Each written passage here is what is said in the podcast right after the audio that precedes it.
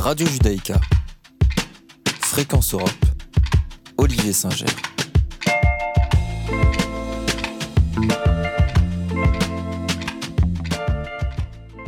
Bonjour à toutes et à tous et bienvenue pour l'émission européenne coproduite et diffusée par Radio Judaïka Strasbourg et RCF Alsace. Cette émission est réalisée avec le soutien du Centre Europe Direct de Strasbourg. Le 3 avril se tiendront les élections législatives en Hongrie. Viktor Orban espère obtenir un quatrième mandat successif, lui qui est Premier ministre depuis 2010. Mais la campagne s'annonce cette fois-ci plus incertaine, car la volonté de chasser du pouvoir Viktor Orban a permis d'unifier des formations de gauche, libérales, jusqu'à l'ancien parti d'extrême droite,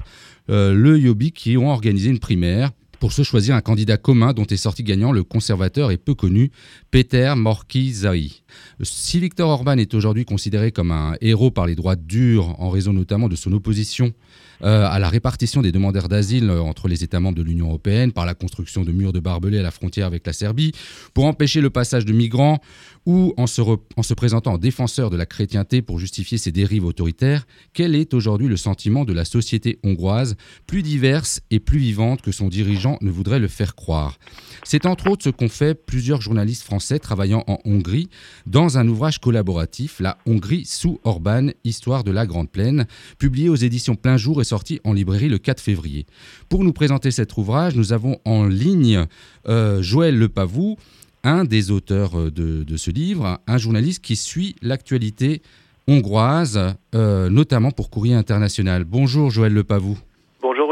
Merci pour l'invitation. Alors, euh, vous avez aussi, je ne l'ai pas dit, hein, publié il y a quelque temps un autre ouvrage, un petit dictionnaire insolite sur la Hongrie, publié par Cosmopole, hein, que l'on peut encore trouver dans toutes les bonnes librairies. Absolument, et nous en avions parlé il y a trois ans euh, sur Radio Judaïka.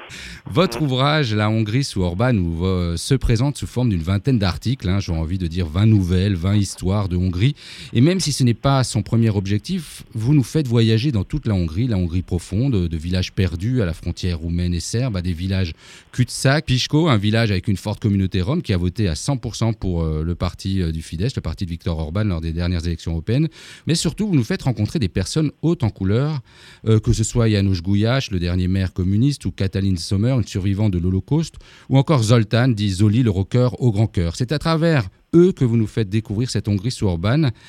J'aimerais savoir comment est né ce, projet et pourquoi avoir choisi de présenter la Hongrie sous cet angle. Écoutez, euh, le projet, euh, il est né de la volonté euh, de plusieurs journalistes de dresser un tableau, alors forcément incomplet,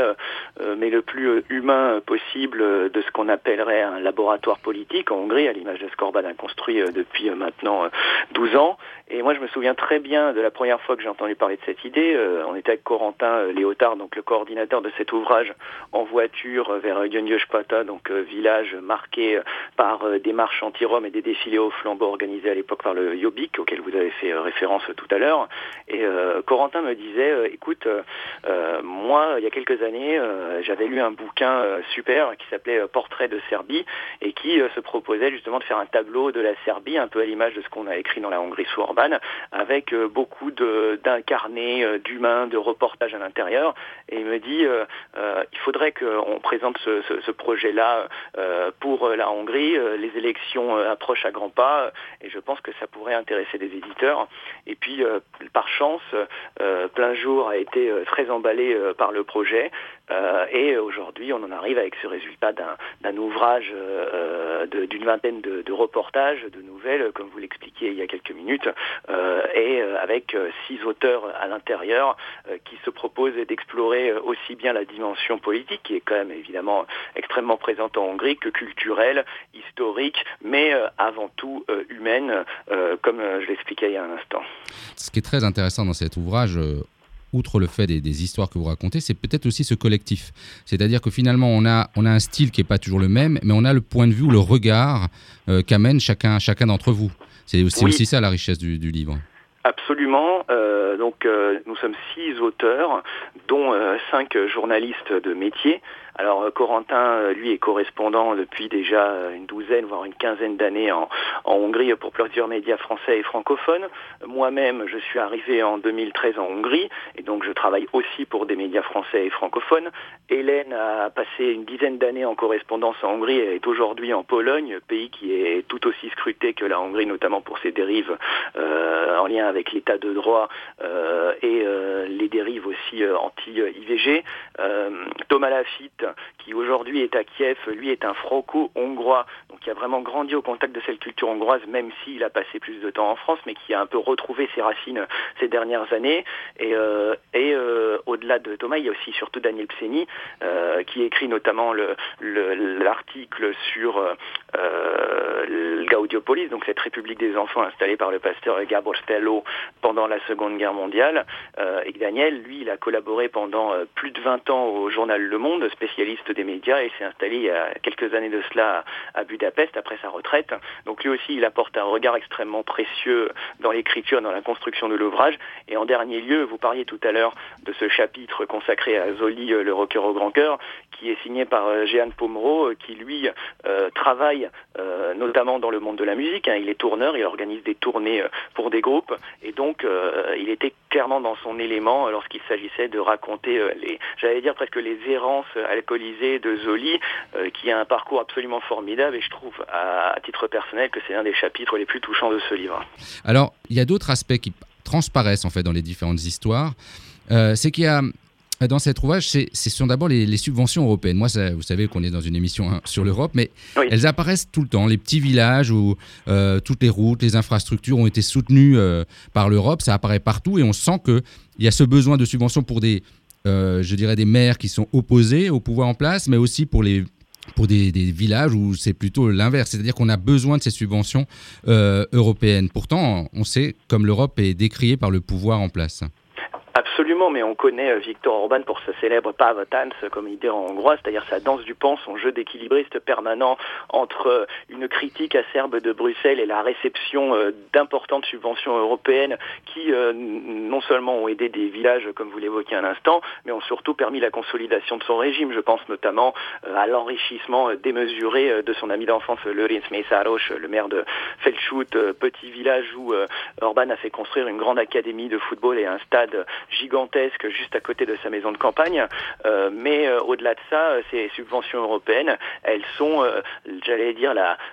l'instrument de survie de village, à l'instar de Bochot de Bota, donc ce village dirigé par le dernier maire communiste du pays, Janos Gouyache, une figure haute en couleur, qui, grâce à ces subventions venant de Bruxelles, a pu non seulement faire installer des panneaux solaires à côté de la mairie pour diminuer l'impact sur l'environnement, mais aussi construire des logements euh, sociaux ou en tout cas euh, des petites maisons euh, avec tout le confort moderne, notamment pour des familles issues de la communauté rome qui est assez importante à, à de Bota, mais aussi rénover le château du XVIIe ou XVIIIe siècle, si ma mémoire est bonne,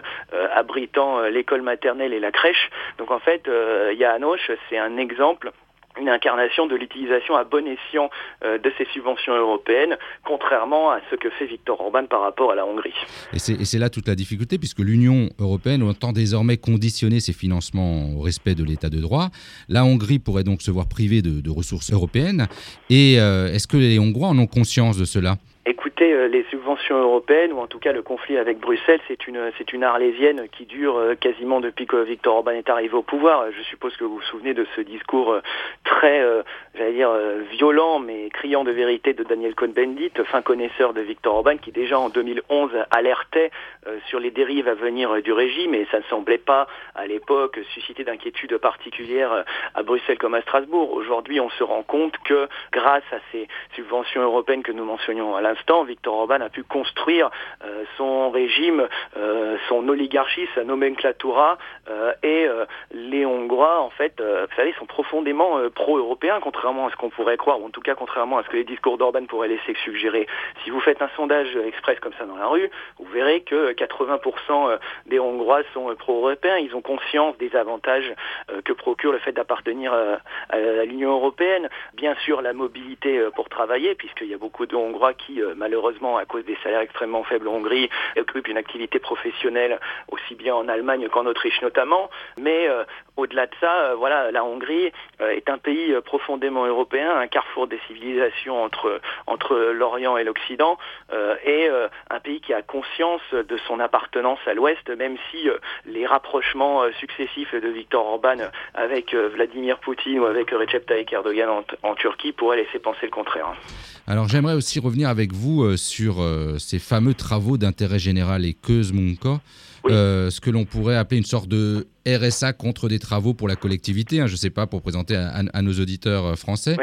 Contrairement à ce que l'on pourrait imaginer dans les villages de Hongrie que vous traversez, euh, cette politique rapporte des milliers de voix au Fidesz, notamment des voix de Rome. Comment vous expliquez déjà ce que c'est que ces Közmunka, que l'on comprenne, et ensuite pourquoi finalement au final, alors que c'est des montants très faibles, que finalement ce soit un, point positif pour Viktor Orban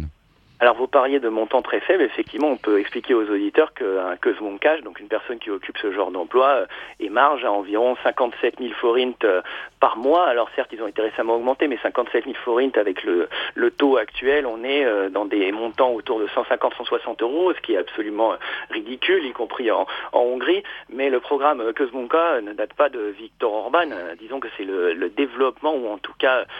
l'extension du recours au Közmunka qui date de, de Viktor Orban. Et en fait, ce programme Kozmunka euh, a permis, euh, à l'instar, on va dire, des subventions européennes qui ont euh, facilité l'oligarchisation et l'urbanisation de la Hongrie, ce programme Kozmunka, en fait, il, crée des, baronnies Fidesz dans les, campagnes. Il crée une relation, j'allais dire, presque féodale entre des élus locaux et des, employés au Kozmunka. Et en fait, le Kozmunka, dans la plupart de ces villages, c'est la seule source d'emploi, que ce soit dans les régions fortement désindustrialisées pardon, du nord-est de la Hongrie ou dans les régions extrêmement euh, peu pourvues ou loin de la capitale, notamment dans le sud-ouest, à l'instar de, à l'instar de Pichko, euh, qui euh, est à 45 bonnes minutes de voiture de Page et peu relié au reste du réseau national. Donc en fait, ce que Zmunka,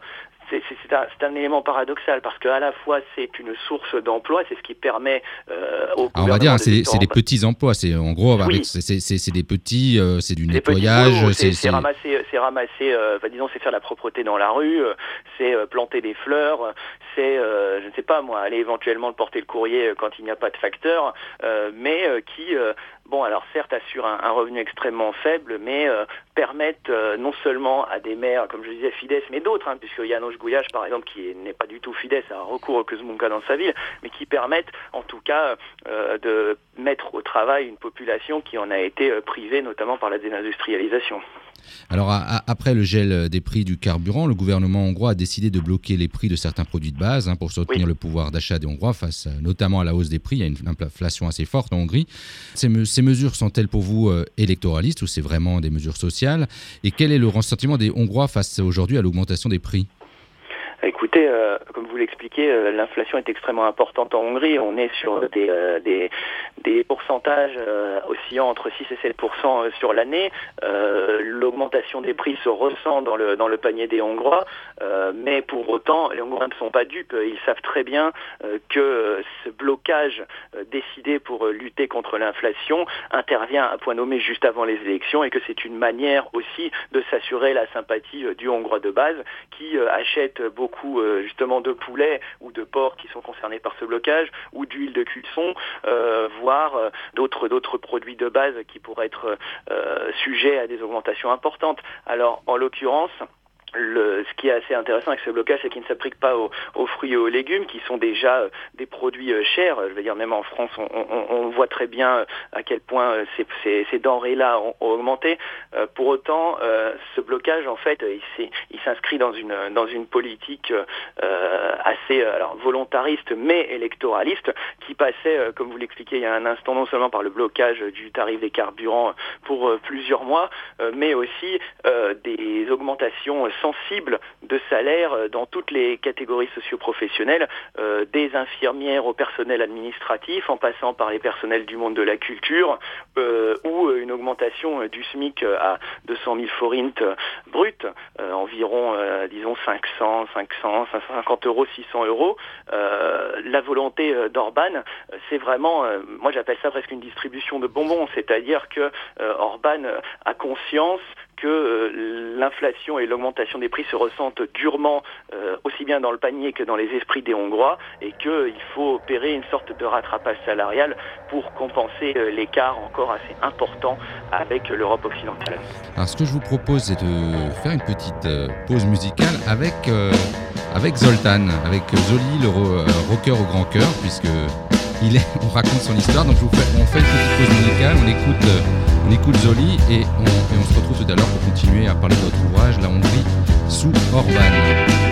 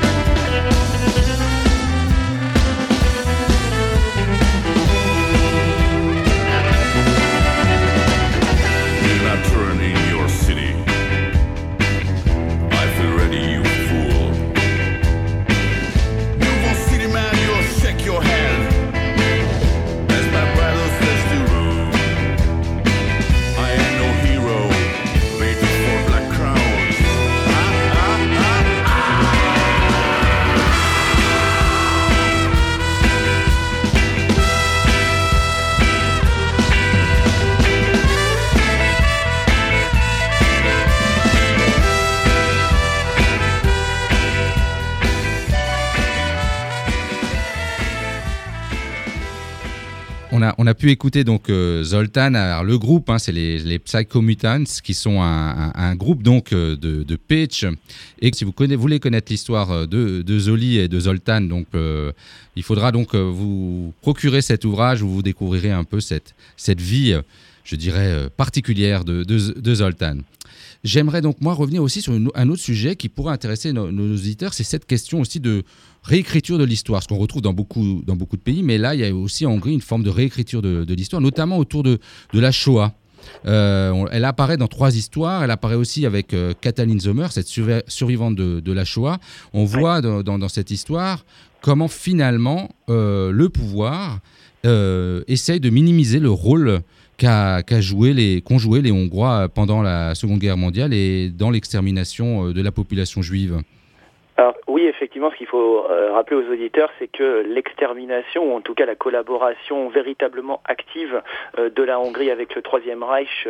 s'est effectuée à partir de mars 1944, donc à partir du moment où les troupes d'Hitler décident d'envahir la Hongrie, et chassent le régent Horthy, régent autoritaire, un petit peu un, pétain hongrois, qui, euh, on va dire, a facilité euh, l'essor d'une politique de droite nationaliste et antisémite pour euh, laisser la place aux croix fléchées de Ferenc Szálasi, qui lui a été dans la collaboration extrêmement active avec le Reich, et on parle de 440 000, voire même plus, de juifs envoyés directement vers les camps de la mort, notamment à Auschwitz. Et c'est vrai que depuis que Viktor Orban est au pouvoir, on a justement une réhabilitation, non, enfin disons plus de la politique du, régent Horthy, hein, en tant que grande figure tutélaire de la, droite nationaliste, et une minimisation de son rôle dans le fait d'avoir euh, euh, conduit ou en tout cas permis euh, l'émergence de l'antisémitisme en Hongrie. Alors l'antisémitisme, il y en avait aussi sous la République des conseils pro-soviétiques de, de Belakoun, là n'est pas la question, mais en tout cas pendant les 20 années de gouvernance de Miklos Horthy, il y a eu des numerus clausus qui ont été imposés dans les, universités et les administrations publiques, et le gouvernement Horthy a pris fait et cause pour l'Allemagne nazie pas véritablement par, euh, j'allais dire, euh, rapprochement idéologique, mais par volonté de récupérer les territoires euh, perdus lors de la signature du traité de Trianon en 1920. Et aujourd'hui, voilà, on a Viktor Orban, le Premier ministre, qui considère Miklos Horthy comme un homme d'État. On a un mémorial de l'occupation allemande, ou en tout cas dédié aux victimes de l'invasion allemande de 44-45, un mémorial extrêmement controversé qui minimise la collaboration de la Hongrie avec le, le Troisième Reich. Et un buste de Miklos Horthy euh, sur euh, cette même place de la Liberté abritant ce, mémorial controversé à quelques pas du Parlement.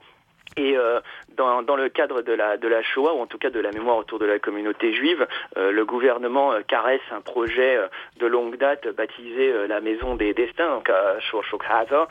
qui se situerait au niveau de l'ancienne gare de József Város, dans le sud-est de, de, Budapest. Mais pour l'heure, ce projet traîne quelque peu et il montre aussi les divisions de cette communauté juive, les luttes intestines que nous évoquons dans un chapitre de l'ouvrage entre une, une, communauté juive plus euh, libérale, budapestoise, et euh, des euh, orthodoxes, notamment les, les autour de, enfin, de Shlomo Kovesh, qui lui, pour le coup, est dans une ligne beaucoup plus proche du gouvernement de Viktor Orban. Et si on veut faire un comparatif un peu plus large, on pourrait dire que ce sont des orthodoxes extrêmement proches du Likoud de Benjamin Netanyahou, grand ami politique par ailleurs de Viktor Orban.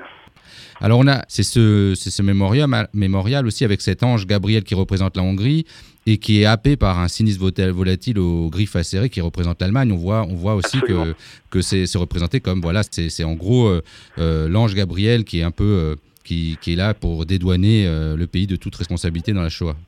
C'est cela, c'est en fait c'est un aigle noir et presque monstrueux, effrayant, donc symbolisant l'Allemagne, qui fond sur un ange Gabriel tenant un orbe avec euh, la, la, croix euh, hongroise euh, dans la main. Et le message de ce mémorial, c'est de dire la Hongrie n'est pas coupable de ce qui s'est produit à l'époque. c'est l'Allemagne qui a imposé totalement ses conditions et qui, en envahissant la Hongrie, l'a réduite à la portion congrue. Alors Joël, pour terminer un peu sur votre ouvrage, sur cet ouvrage collectif, je dis votre ouvrage parce que je vous ai en ligne, euh, j'aimerais vous demander quelle est pour vous l'histoire qui marque selon vous et qui caractérise le mieux cette Hongrie? Alors, euh, ça va être difficile de, choisir véritablement un chapitre. Si je, peux me permettre d'en citer deux et en prendre le mien, un des miens d'abord, euh, je dirais le chapitre consacré à Quebec Haza, écrit avec Hélène Bienvenue et donc ce village à la triple frontière magyaro-serbo-roumaine qui est à la fois le bout de la clôture anti-migrants euh, sur la frontière serbo-hongroise entre euh, sur 175 km et un lieu de passage. Alors non seulement des migrants de, 2015 qui essayaient de, rentrer en Hongrie euh, par un autre passage que, la route bouchée de, de mais aussi un lieu où non seulement des magyarophones fuyant la dictature de Ceausescu en Roumanie ou des magyarophones fuyant la conscription obligatoire lors des guerres de Yougoslavie euh, ont réussi à se frayer un chemin jusqu'à la Hongrie où ils ont élu euh, refuge. Et euh, Aujourd'hui, Robert Molnar, qui est un maire absolument fabuleux, fait partie de ces conservateurs chrétiens modérés, profondément déçus de Viktor Orban. Mais aujourd'hui, il se situe en totale opposition par rapport au Premier ministre national conservateur. Et non seulement ce chapitre-là montre comment des conservateurs chrétiens que l'on pourrait croire de manière monolithique, absolument fidèles et loyaux à Viktor Orban, s'opposent aux dérives du régime, mais aussi comment un homme de province, un homme de foi, un homme prédicateur à ses heures, a sauvé de la j'allais dire de la faillite, de la banqueroute, son petit village auquel il était profondément attaché et qu'il dirige maintenant depuis 20 ans en ayant réinstallé des commerces, en ayant euh, permis euh, euh, la construction d'un poste frontalier avec le village serbe voisin, en ayant réinstallé des relations de bonne entente, certes compliquées par la clôture, mais toujours présentes entre les trois villages, donc le village serbe de Rabe, le village roumain de Bebaveke et le village de Tubek-Haza, mais aussi en étant voilà un, homme animé d'un sens profond du service public auquel nous rendons hommage à travers, à travers ce chapitre. Et si je peux citer donc un second chapitre. Moi, j'ai eu un coup de cœur vraiment particulier, euh, et je pense que vous aussi, euh, c'est ce que j'entendais en tout cas au cours de cette interview pour, euh, pour le chapitre sur Zoltan le rocker au grand cœur. seul, d'ailleurs, chapitre n'étant pas écrit par un journaliste de métier, mais qui, dans sa plume, dans sa façon d'aborder tous les questionnements animant Zoli, toute sa carrière musicale, ses, ses difficultés à s'en sortir dans la vie, et en même temps, j'allais dire, son, alors peut-être pas dégoût, mais en tout cas son, son, manque de préoccupation absolue pour la politique. Hein. Et lui, il ne se construit pas euh, par rapport à Victor Orban, que ce soit en opposition ou en, ou en, accord, euh, ce qui est d'or et rare en Hongrie. Mais en tout cas, euh, Zoli, c'est un peu l'image de ce, de ce Hongrois de base, artiste dans l'âme, qui, qui reflète cette mentalité des Hongrois, ou en tout cas d'une bonne partie des, des Hongrois de province ou du Hongrois de base, qui sont vraiment dans la débrouille. Et je crois que aussi bien lorsqu'on parle de Roby, de Robert Molnar, politicien sortant son village de l'Ornière, que de Marton Gouyache, disons créant un média alternatif euh, partisan qui a aujourd'hui 250 000 abonnés sur YouTube malgré 12 ans de sinistrose médiatique et de paysages médiatiques ravagés ou urbanisés par le gouvernement actuel, qu'un Zoltan hongrois de base qui euh, parvient néanmoins à s'en sortir dans la vie et à se ranger, euh, je pense qu'on pourrait vraiment qualifier ce bouquin, notamment dans les personnalités se construisant en opposition à Victor Orban, comme un éloge de la résilience. Bah, merci Joël. Je terminerai juste avant de nous quitter. Beaucoup s'inquiètent de l'impartialité des élections du 3 avril. L'OSCE préconise l'envoi de 218 observateurs, observateurs afin d'encadrer le, scrutin en avril. Qu'en pensez-vous, vous qui vivez sur, sur place? Y a-t-il une inquiétude à avoir? Alors, euh, l'envoi de ces observateurs, il répond à une inquiétude, à des craintes de, fraude euh, qui avaient été soulevées par une, ONG euh, baptisée Unhack Democracy et qui avait montré que dans des villages proches de la frontière ukrainienne, je pense notamment à Kishpolad, il y avait ce qu'on appelle du tourisme électoral, c'est-à-dire des Ukrainiens possédant des, adresses hongroises ou des cartes de domiciliation hongroises, ayant obtenu la nationalité grâce à cette politique euh, de Victor Orban de naturalisation massive euh, dans les euh, provinces qui dépendaient autrefois de la Hongrie avant le traité Trianon. Et donc ces gens-là venaient dans ces petits villages et votaient massivement pour Victor Orban. Et Hack Democracy avait montré à l'époque que sans ces fraudes et ces anomalies qui avaient été constatées lors du scrutin, le gouvernement de Victor Orban n'aurait très probablement pas obtenu sa super majorité des deux tiers lors du scrutin de 2018. Et aujourd'hui, la mission de observation de l'OSCE est euh, extrêmement euh, importante ou en tout cas conséquente dans son nombre. Hein. Il faut, faut, dire, faut rappeler que euh,